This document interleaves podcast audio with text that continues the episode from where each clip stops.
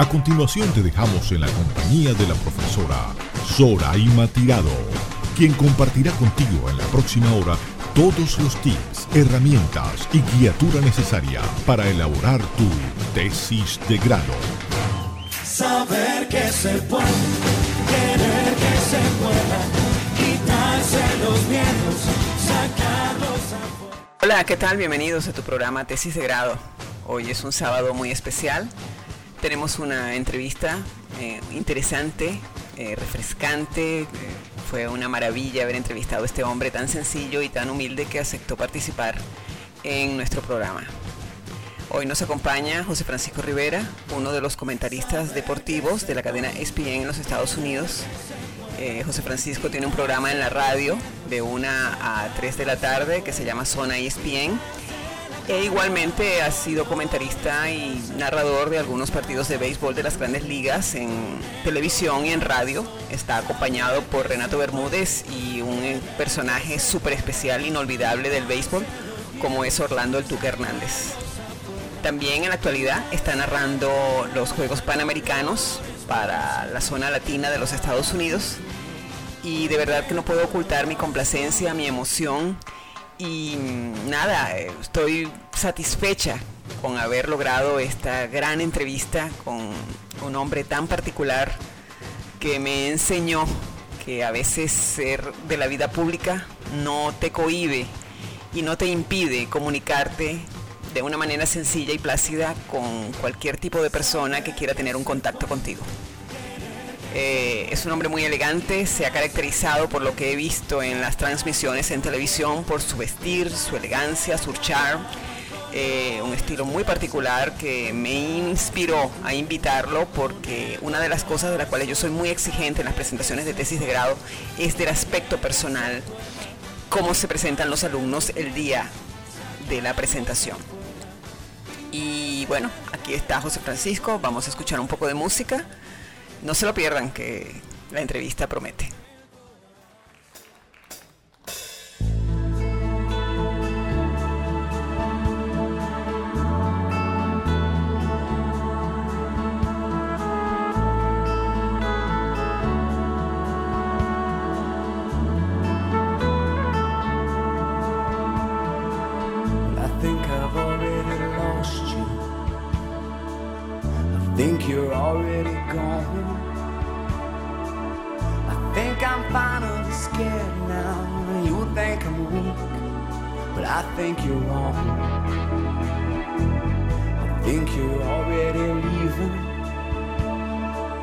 Feels like your hand is on the door.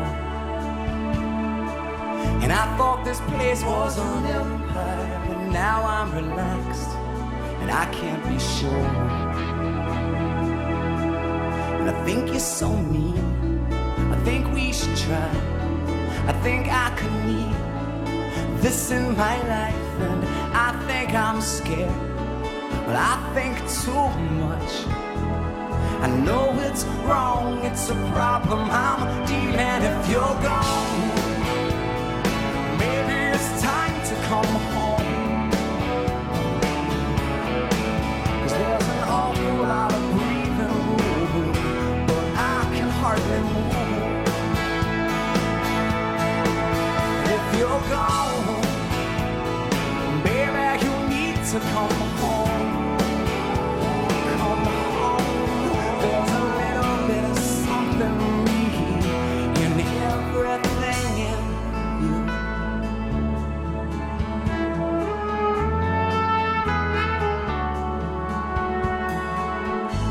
Bet you're hard to get over. And I'll bet the room just won't shine. But I'll bet my hands I can stay here. I bet you need more than you. And I think you're so mean.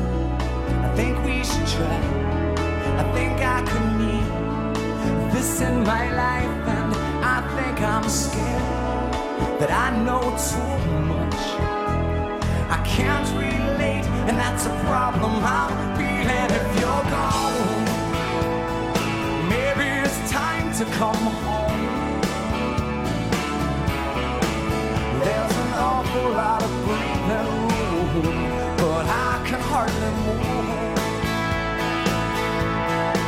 And if you're gone, baby, you need to come home.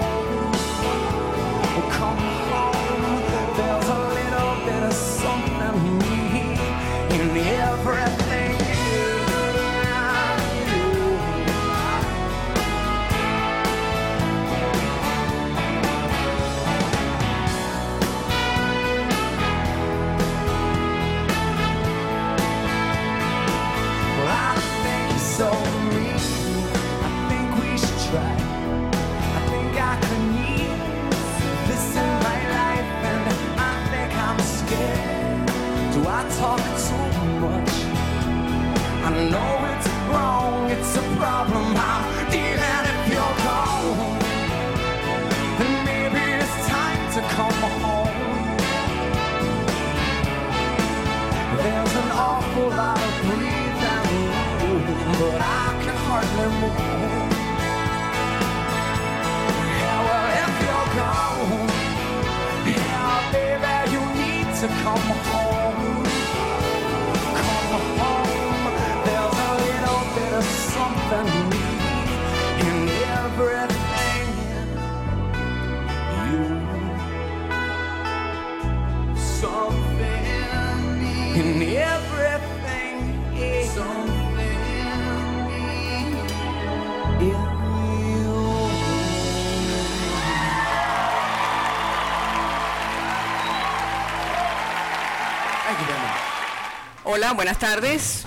Bienvenidos a todos a este programa Tesis de Grado. No puedo ocultar mi emoción ni mi complacencia porque el invitado de hoy es alguien muy especial, un gran caballero, un venezolano que se ha distinguido en el extranjero y que me ha dado la oportunidad de entrevistar. Hoy conmigo en Tesis de Grado está José Francisco Rivera, uno de los comentaristas más importantes y más elegantes de la cadena ESPN en los Estados Unidos. José Francisco, buenas tardes, gracias por aceptar mi invitación. Gracias. Qué bueno escuchar esas palabras y sobre todo de la gente de Venezuela. Por supuesto, es el lugar que siempre llevamos en el corazón, independientemente de dónde estemos. Y, y es sabroso, es chévere escuchar Qué bueno. José Francisco, que tengan un muy buen concepto. Sí, ¿cómo llegaste a ESPN? Cuéntanos eso. a través de, de- de un amigo, eh, Renato Bermúdez, en 2008, estaba formando parte del proyecto de, de cambios de renovación en, en la programación de ESPN Deportes Radio. Sí. y me puso en contacto con la persona que estaba tomando las decisiones, les gustó mi trabajo, les mostré lo que yo había hecho, hice un demo y a raíz de eso pues eh, comencé en ESPN Deportes Radio donde arrancó esta aventura que, que ya tiene 11 años al, al menos en mi, en mi caso particular. Wow, y se ve que te gusta muchísimo, ¿no? Te apasiona. ¿Perdón? Se ve que te gusta muchísimo, te apasiona. Sí, sí, a mí me encanta lo que hago. Yo he tenido la fortuna de, de siempre hacer lo mismo desde los 16 años. Yo comencé en el año 1990 eh, transmitiendo carreras de caballos en el hipódromo de Santa Rita. Wow. Yo estuve varios años eh, viajando todas las semanas. Estaba tres días en Maracaibo, dos días en Valencia y dos días en Caracas porque transmitía Santa Rita, Valencia y Caracas. ¿Conociste a Alicán? Sí, claro, como no, sí, eh, bastante. Wow, qué interesante. trabajar con él, eh, lo ayudaba en algunas ocasiones. eh. Sí, dentro del mundo del hipismo, pues estuve unos cuantos años y ese fue mi, mi comienzo, esa es una de mis grandes pasiones, el hipismo y el béisbol. Y gracias a ello, pues comencé mi trabajo en los medios de comunicación. Tenía 16 años y tengo 45, así que saca la Dios. cuenta de cuánto tiempo tengo. Y he tenido la fortuna de que siempre mi trabajo ha sido dentro de- del mismo ramo y haciendo lo que, lo que amo. Oye, pero compartimos gusto porque yo el hipismo de aquella época eh, de verdad que era fanática y el béisbol, bueno, me encanta. Y de, para ti, ¿cuál ha sido el mejor caballo de Venezuela? Eh, mira, la semana pasada estaba en el cumpleaños de Pedro Casela. Pedro Casela es un colega que vive en Miami, que es el narrador de las carreras de Gulfstream Park. Ok. Y ahí uno de los, uno de los invitados era una de las figuras más grandes que ha dado el hipismo venezolano, que es don Gustavo Ávila. Oh, imagínate. Y, y- y bueno, todos estuvimos obviamente hablando de, de la, de la hípica venezolana y yo eh, planteé la inquietud de cuál había sido el mejor caballo. Y, y se mencionaron varios nombres, Mayan Business, Mm. eh, Catire Bello, Sí. eh, muchos, muchos caballos porque realmente la historia hípica venezolana es muy rica. Sí. Yo tengo que coger uno solo y yo me quedo con Catire Bello. Dios, ¿sí? Eh, ¿Por qué? Bueno, por la forma como ganó la triple corona. Entonces me decían, bueno, no, pero es que no le ganó a, nadie, que ese año la generación no era buena. Bueno, Bello eh, vino a correr a Estados Unidos y su primera carrera fue en Austin Park casualmente. Partió mal en esa carrera y llegó muy cerca de Technology, que recuerdo fue el ganador en aquella ocasión montado por Jerry Bailey. Okay. que yo creo que para mí, para mí por lo que hizo, por la forma como, como ganaba, eh, Bello, para mí, al menos de lo que yo he visto, ha sido el mejor ejemplar que vi, que, vi en la y en, el hipismo venezolano. Eres muy pocas, de las muy pocas personas que nombra Bello. Mira, José Francisco. No, ¿verdad? Porque siempre es Mayon Business, Mantel, Don Fabián, eh, Sweet Candy, Iraquí. Carol, sí. Hay uno que menciona un poco porque corría en Santa Rita, pero también fue un caballazo que fue High Security. Ah, no, imagínate. todo en Santa Rita. Claro, fue a correr a la rinconada y no pudo. Realmente la altura le pegaba demasiado, o le pega demasiado a los caballos que van de Santa Rita. Pero ese también fue un, un super campeón, un crack en el hipismo eh, eh, zuliano y un gran caballo en la historia de la hípica de Venezuela. Qué bueno. Mira, José Francisco, y cuéntanos una cosita. De todos esos estadios que has visitado en los Estados Unidos de la Major League Baseball, ¿cuál es el que más te gusta? Eh, son varios. El de los gigantes de San Francisco me gusta mucho, me parece que es muy bonito, pero si tengo que escoger uno para transmitir un juego, los dos más cómodos son Yankee Stadium y Marlins Park. Son los que tienen las cabinas más amplias y mejor hechas. O sea, se nota que cuando hicieron esos estadios pensaron en, el trabajo de la prensa escrita y de la prensa que transmite a través de radio y televisión. Ah. estos dos, Marlins Park y Yankee Stadium. Pero con como hablar de ambiente, hablar de tradición y hablar de, de lo que es el béisbol como tal, me quedo con Fenway Park. Ah, ok. No, a mí me parece, por lo que yo he visto en televisión, porque en realidad no conozco ninguno, me gustaría conocer alguno, a mí me parece así de gusto lo que vemos en televisión, el estadio de Arizona es una belleza. Eso parece una nave espacial. Sí, también es muy bonito.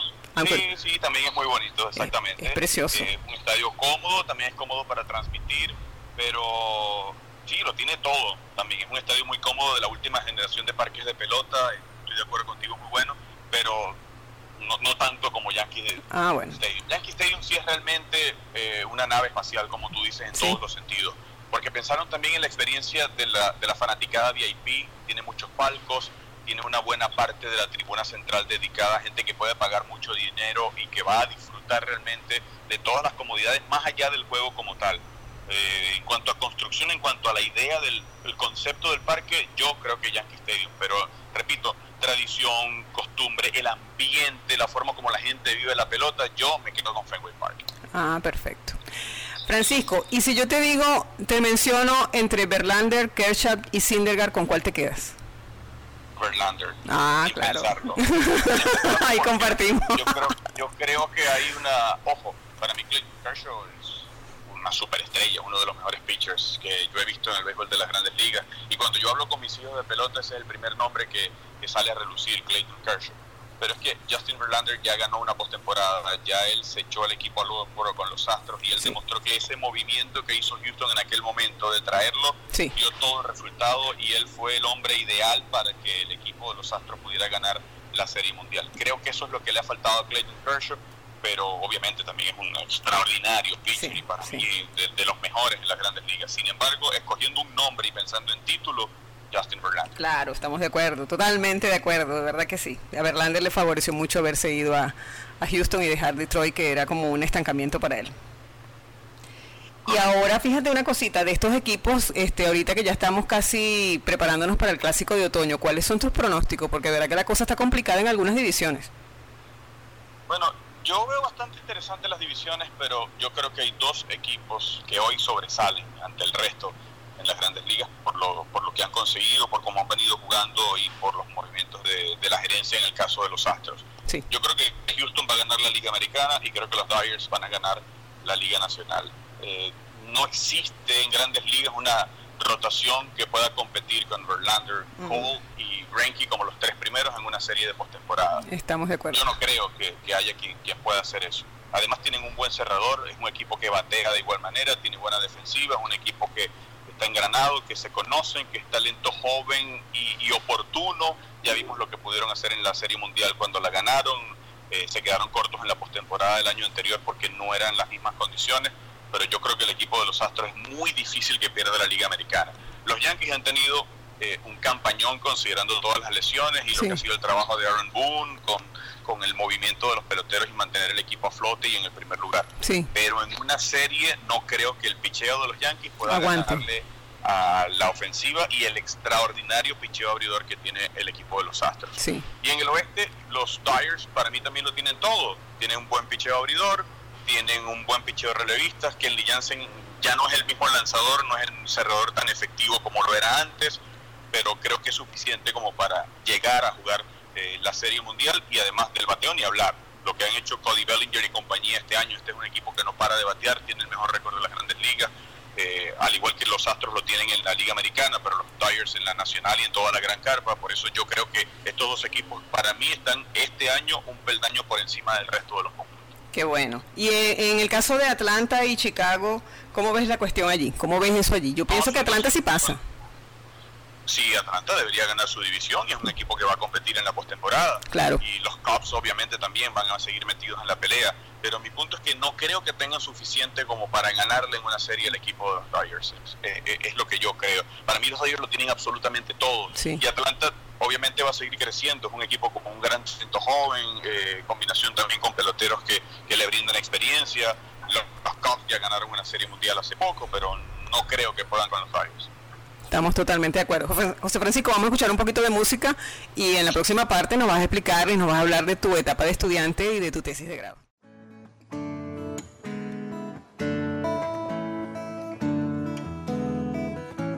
Ligia Elena, la cándida niña de la sociedad,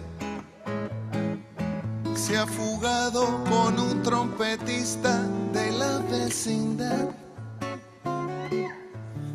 el padre la busca afanosamente y lo está comentando toda la gente y la madre pregunta angustiada en dónde estará.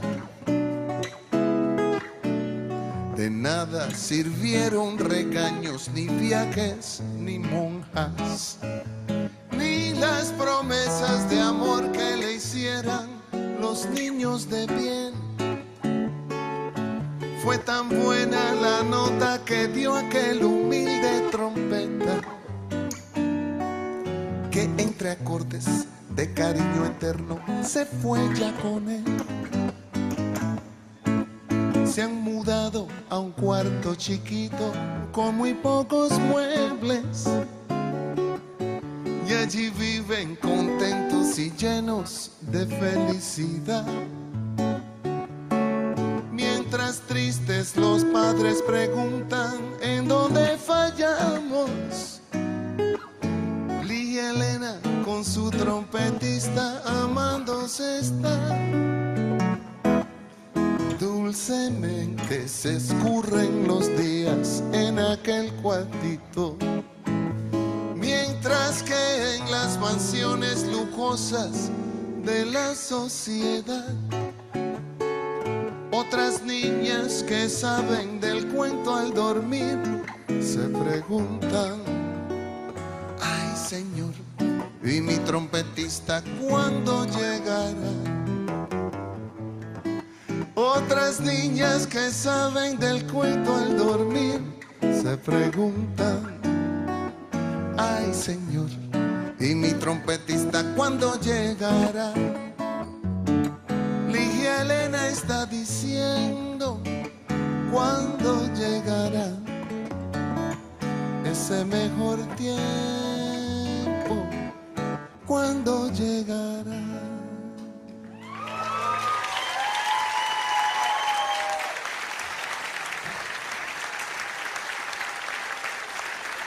Thank you, muchas gracias. Thank you. Saber que se puede.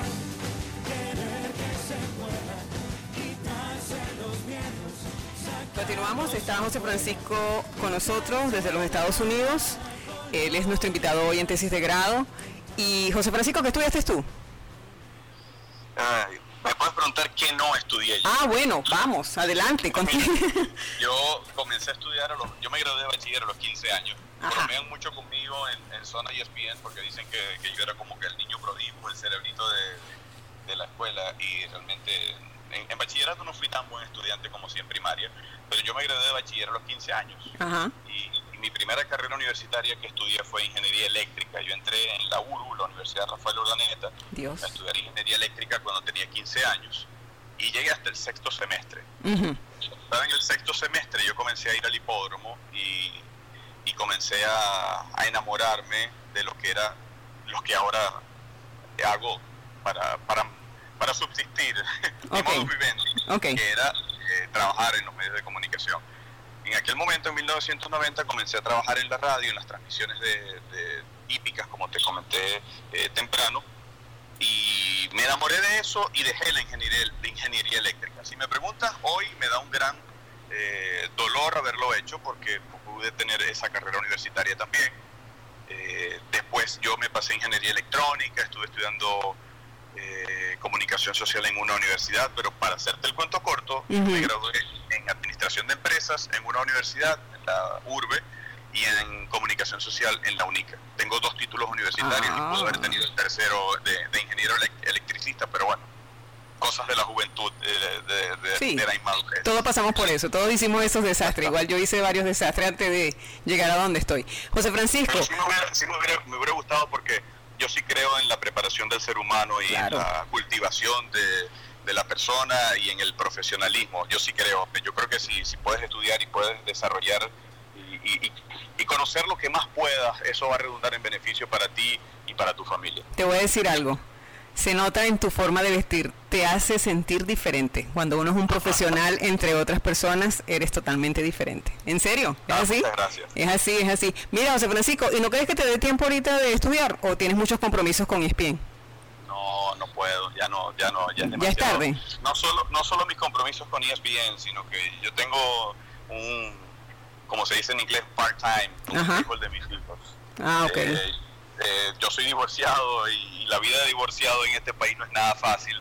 Oh, tengo oh. que dedicar mucho tiempo a mis hijos también. Ah, y, me encantaría estudiar, sí. Bueno, he hecho y, ahora voy a hacer un, curso también para ser eh, eh, realtor. Para ah, ok, ok, ok. El tema de las ventas de las casas, que es otro negocio que uno puede mantener en, paralelo con cualquier otra ocupación. Sí. Pero una carrera universitaria en este momento no tengo tiempo porque le dedico mucho tiempo a, a mis hijos, a, a la rutina de, estar con ellos, que creo que para mí es importantísimo, de llevarlos al béisbol. Además, ellos eh, eh, están en dos equipos que son realmente bastante competitivos. Acá en Estados Unidos lo llaman Travel Team porque son equipos que siempre están viajando. Sí. Eh, recientemente jugué con el menor, fuimos a un torneo en, en Florida, en, a ver, se me escapa, en Vera y después con el mayor fuimos a Tennessee. Así oh, que la agenda de este verano no ha estado no está nada fácil. Ha estado bastante complicado. Imagínate que manejar a Tennessee fue un viaje de 14 horas ida y 14 horas de regreso. Así que nos fuimos el lunes, regresamos, nos fuimos a ver el sábado y regresamos el viernes siguiente. Okay. que la agenda no ha estado fácil y por eso, por, por, por el hecho de, dedicarle tanto tiempo a, a mis hijos, además de obviamente al trabajo, pues muy difícil que yo pueda estudiar en este momento. ¿Y te gusta vivir en los Estados Unidos? ¿Te sientes cómodo? ¿Te sientes pleno? ¿Te sientes ya identificado con todo allí? Bueno, claro, tienes muchísimo tiempo, pero... Eh, me encanta, me, encanta vivir aquí, gracias a Dios. Eh, pues... Pero amas a tu Maracaibo. Sí, claro. Ah. claro, Maracaibo y, Caracas y, Venezuela. Yo viví cuatro años en Caracas y a mí me parece que es la ciudad preferida eh, bajo mi, mi, gusto, bajo mi concepto. Si, yo, si yo tuviera que escoger una, una sola ciudad en, el mundo, yo me quedaría con Caracas. Pero claro, la Caracas que teníamos antes, la que disfrutábamos antes. A pesar de todo como está ahorita, tiene algo que te atrapa. Sí, claro. No se sabe qué es, pero tiene algo, tiene algo. Y bueno, Maracaibo ni hablar, ah. recuerdos, eh, mi familia, eh, disfruto muchísimo cuando voy a Maracaibo, es una ciudad que a mí también me encanta porque son las raíces, por las costumbres, eh, porque, porque uno la lleva en el, en el corazón toda la vida, aunque viva donde viva. Pero sí, me gusta vivir en Estados Unidos, afortunadamente puedo disfrutar de muchas cosas que no podría disfrutar en otro lugar. Claro. Y, bueno, eh, Qué me he acostumbrado, me encanta y sobre todo he aprendido también que este ya es el país, el, el lugar de mis hijos. Claro. Y eso me gusta Eso es lo más importante. Oye, me encanta porque de verdad tienes un concepto importante de lo que es los hijos. Y igual digo yo, uno siempre tiene que estar donde están los hijos, uno siempre tiene que estar apoyándolos en sus actividades, en sus estudios, en sus deportes, en todo lo que hagan. Uno tiene que apoyarlos y estar allí. Me encanta tenerte en el programa, José Francisco. De verdad que muchas gracias por haber aceptado mi invitación. Vamos a escuchar un poquito de música y volvemos porque nos tienes que contar si estudiaste dos carreras y hiciste dos tesis. Correcto. Ah, entonces ya volvemos para que nos echen esos cuentitos. Vamos a escuchar un poco de música y volvemos con José Francisco Rivera de la cadena ESPN, hoy mi invitado especial.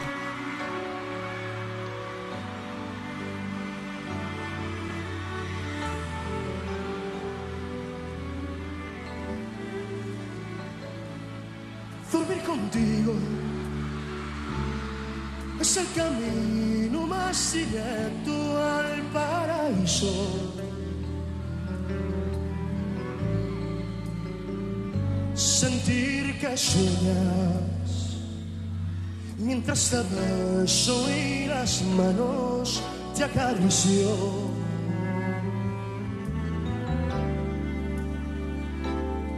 Dormir contigo es navegar en una estrella hasta el espacio.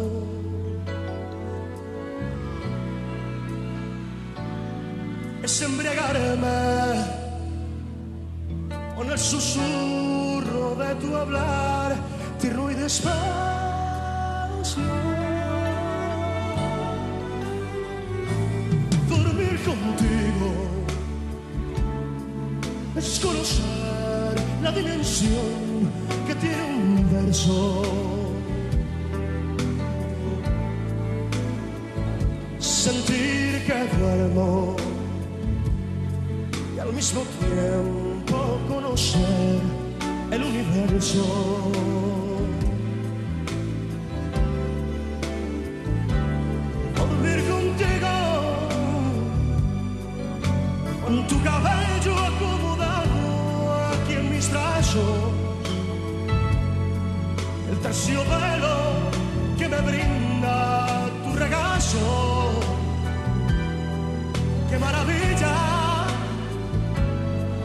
dormir contigo.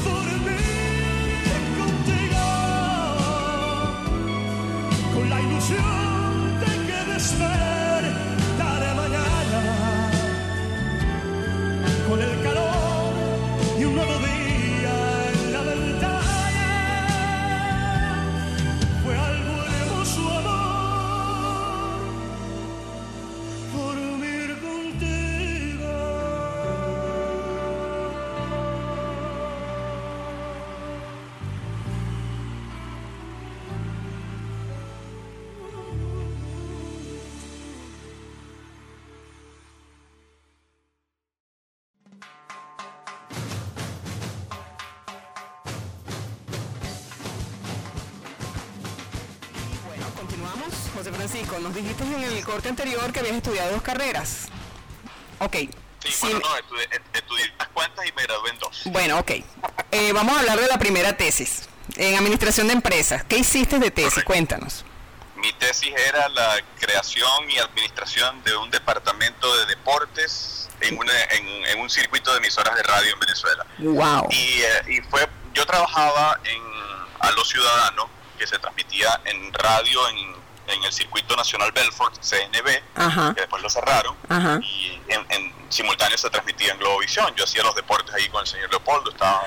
Ay, sí, yo me acuerdo de ti, me acuerdo. Ay, eras tú, José Francisco, imagínate. ese era yo, ese. ¿Y entonces?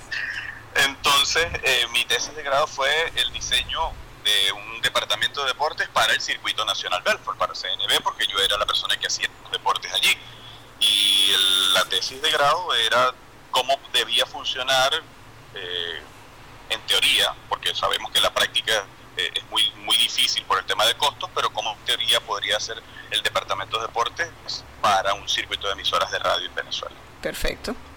¿Y qué demostraste? ¿Qué lograste con la investigación? ¿Te fue complicado? ¿Cuál fue tu mejor experiencia? No, no, no fue complicado porque era lo que realmente yo hacía. Exactamente. Yo solo. La idea era de, demostrar que, se puede hacer eso o que se debe hacer en diferentes disciplinas deportivas y con personas dedicadas a, cada una de las disciplinas. Esa misma tesis de grado es lo que en la realidad sí existe en el canal donde yo estoy actualmente, donde ah. hay productores, donde hay talentos de diferentes disciplinas y, donde afortunadamente cuentas con todos los recursos, que es la palabra clave. Cuando tú cuentas con todos los recursos, lo puedes poner en práctica. Obviamente en aquel momento ya no se contaba ni se contará porque no se puede comparar el mercado claro, claro. Y, todo lo que lo que conlleva crear un departamento de deportes en un circuito de radio en, Venezuela.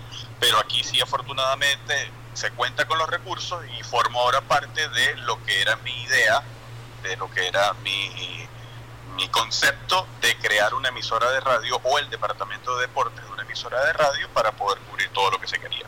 ¿Y tu tutor, te acuerdas de tu tutor? ¿Tus relaciones con el tutor fueron buenas?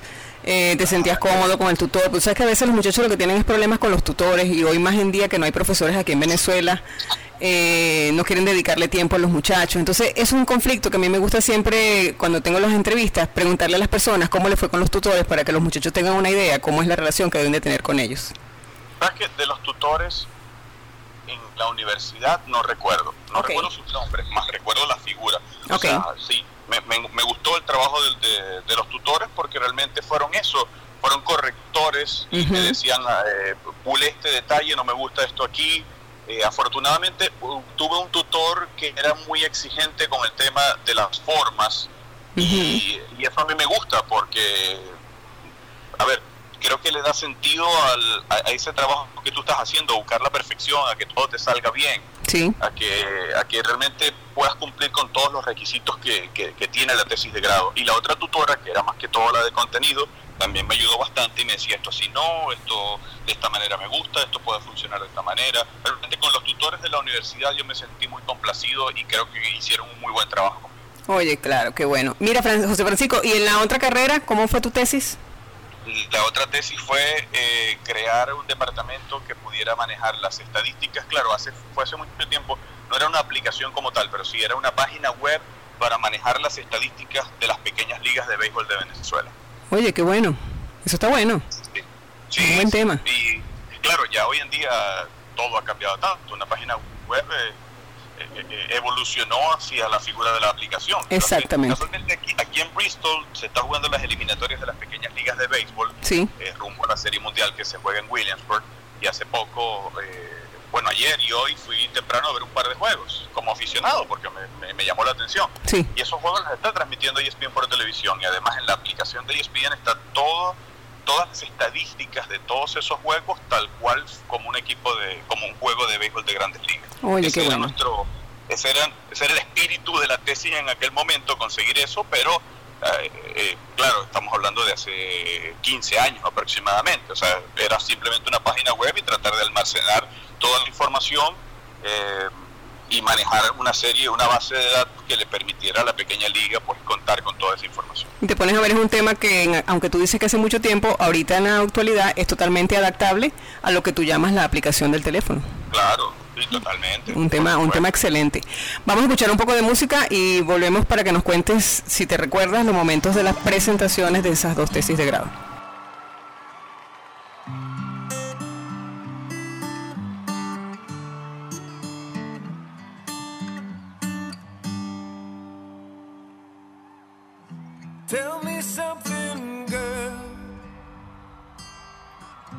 Are you happy? happy in this modern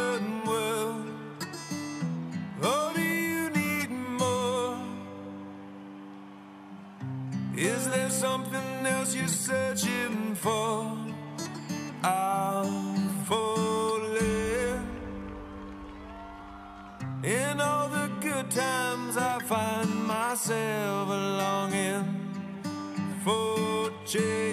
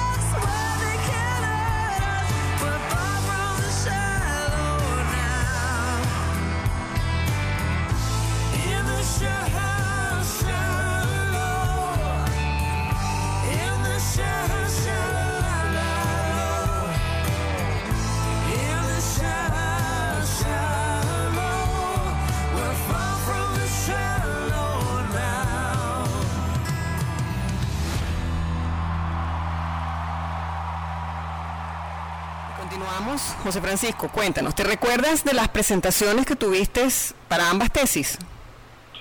Realmente recuerdo la de administración. Ok, La de comunicación social mm, realmente no recuerdo mucho, pero la de administración sí. Fue mi primera tesis de grado y, y sí, recuerdo ese momento, estaba muy nervioso. Era mi, mi primera, al fin, ya- me, me graduaba en la universidad después de tanto tiempo. tantas carreras y he llegado a ese día, ese momento. O sea, para mí la, la- carrera universitaria siempre fue muy importante. Bueno, las dos. Qué bueno. Y, y- y- y repito, yo me arrepiento de no tener una tercera carrera Qué bueno. y no haber sido también ingeniero electricista, porque para mí, si eso, para mí en lo particular tiene importancia. Claro. Creo que mis padres siempre me, me recalcaron eso y, y eso me quedó grabado, quedó, quedó una huella en mí. ¿Y en, cua- en qué año dejaste la carrera? En el 92. si No, pero ¿en qué año? ¿En qué, en qué curso estabas? ¿Quinto año? ¿Cuarto año? No, sexto semestre, o sea, me faltaban dos años. Ay, Dios mío. Y no, ah, bueno, nada, nada. Por eso es que me arrepiento. Pero bueno, igual eh, después no trabajé nunca en nada de eso. Tengo muy buenos amigos que son ingenieros que estudiaron conmigo, pero nunca me dediqué a nada ni cercano a eso, porque esto es lo que he hecho siempre. Sin embargo, era un logro profesional que yo pude haber alcanzado y no lo tengo. Claro, ojalá algún día puedas realizarlo. José Francisco, y estabas muy nervioso. ¿Te acuerdas de la presentación? ¿En qué la hiciste? ¿En PowerPoint? ¿Ya existía PowerPoint? Sí, existía PowerPoint, Sí, ¿no? PowerPoint, sí. Oh. No, lo único que recuerdo es que estaba muy nervioso. Eh, ¿Y cómo saliste? ¿Saliste bien? salí bien. ¿Pudiste, Sí. ¿pudiste dominar los nervios o, o- o te comieron? No, no, no, todo estuvo muy bien, todo estuvo perfecto, solo que voy a, voy a decir algo que tal vez no debería decir. No, dígalo, aquí todo es aceptado. Pero, nos castigaron con la puntuación porque eh, yo fui quien hizo prácticamente todas las tesis. Oh, sí, eso pasa muchísimo. No, tienes que decirlo, tienes que decirlo, eso pasa muchísimo. Yo siempre se lo digo a los alumnos, tienen que trabajar individual, porque si usted va a trabajar en grupo, usted tiene que tomar en cuenta con quién usted va a hacer el trabajo. Sí. Eso Y es un- fue el- y, y la nota fue un castigo. El 19 fue por eso, un castigo por eso. Imagínate tú. Porque, porque, porque ellos sabían que, que yo había hecho todo. pues. Sí, sí, siempre sucede lo mismo. Mira, José Francisco, yo te voy a decir una cosa. Estoy muy complacida de que hayas aceptado mi invitación al programa. Quiero que sepas que te admiro muchísimo y que te tengo un cariño muy especial. El Twitter, las redes sociales, siempre lo he dicho, bien utilizadas dan buenos resultados. A veces uno no sabe con quién está escribiendo ni con quién está chateando.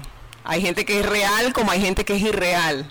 Pero de verdad que para mí es un premio de la vida y de las redes sociales poder haberte contactado. Quiero felicitarte por tu trabajo, te admiro muchísimo.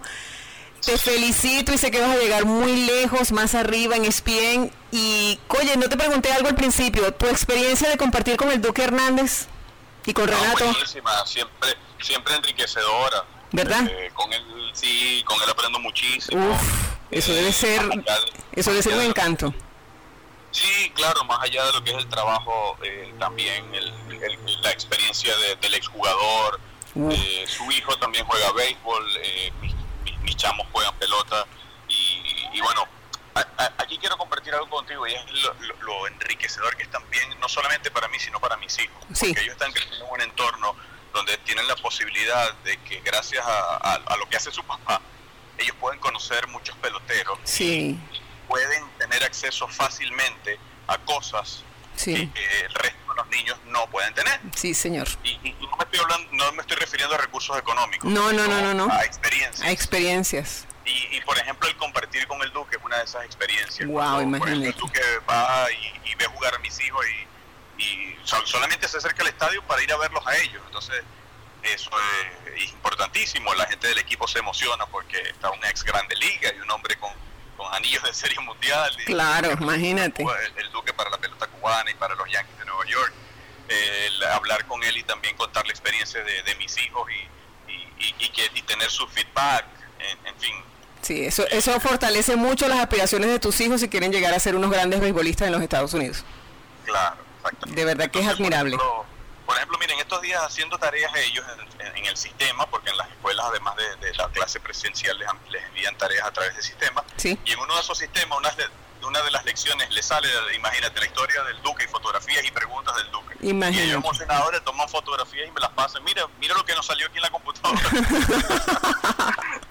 Bueno, te voy a decir una cosa, yo los felicito a los tres porque la, transmisión que tuvieron de la Serie Mundial fue fantástica, la, la- la del año pasado, eso fue genial, todo el equipo que ustedes formaron, la empatía, la química que había en la cabina era sensacional, de verdad que todo lo que transmitieron fue eh, demasiado emocionante para los fanáticos del béisbol.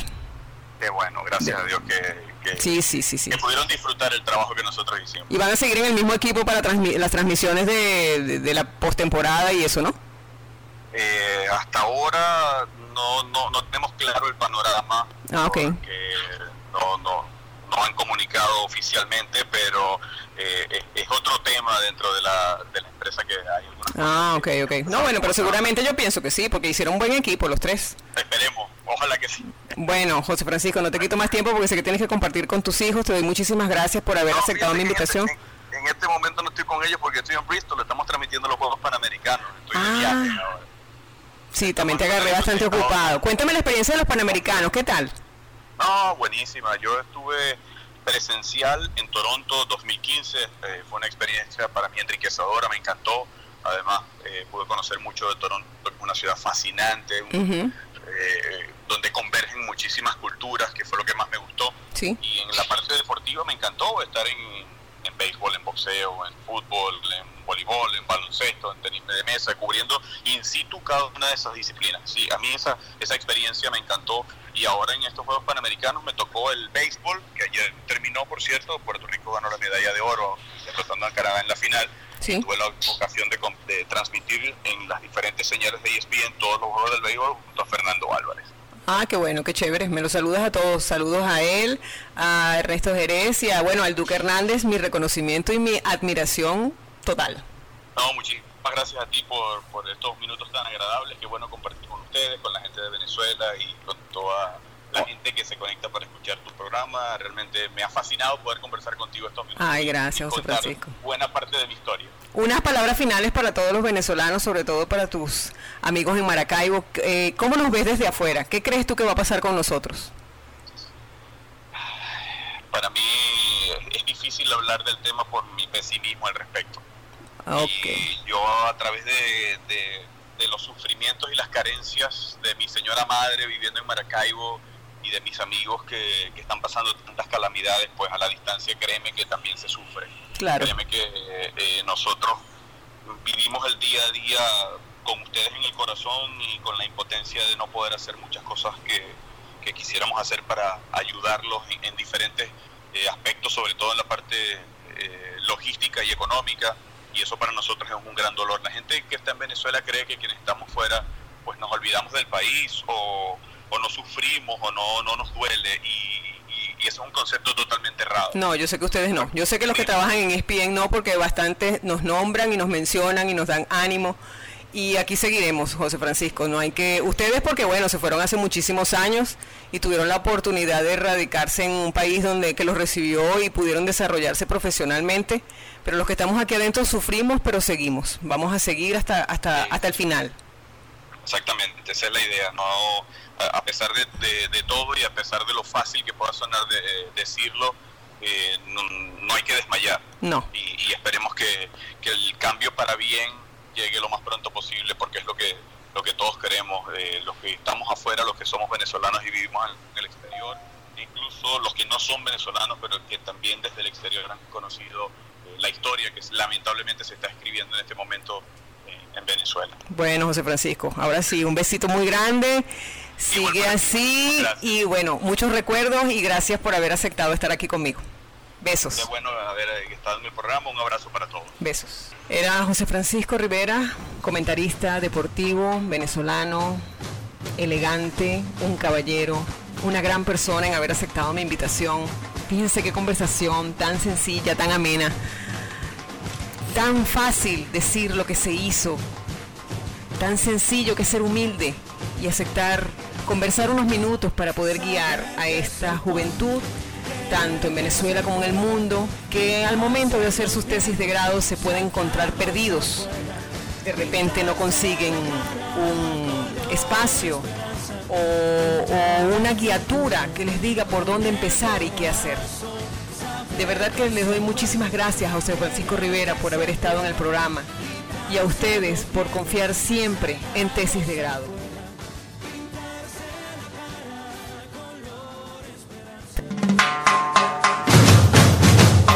Nos despedimos de ustedes por el día de hoy. La invitación es para que la profesora Soraima Tirado te siga guiando en la elaboración de tu tesis de grado.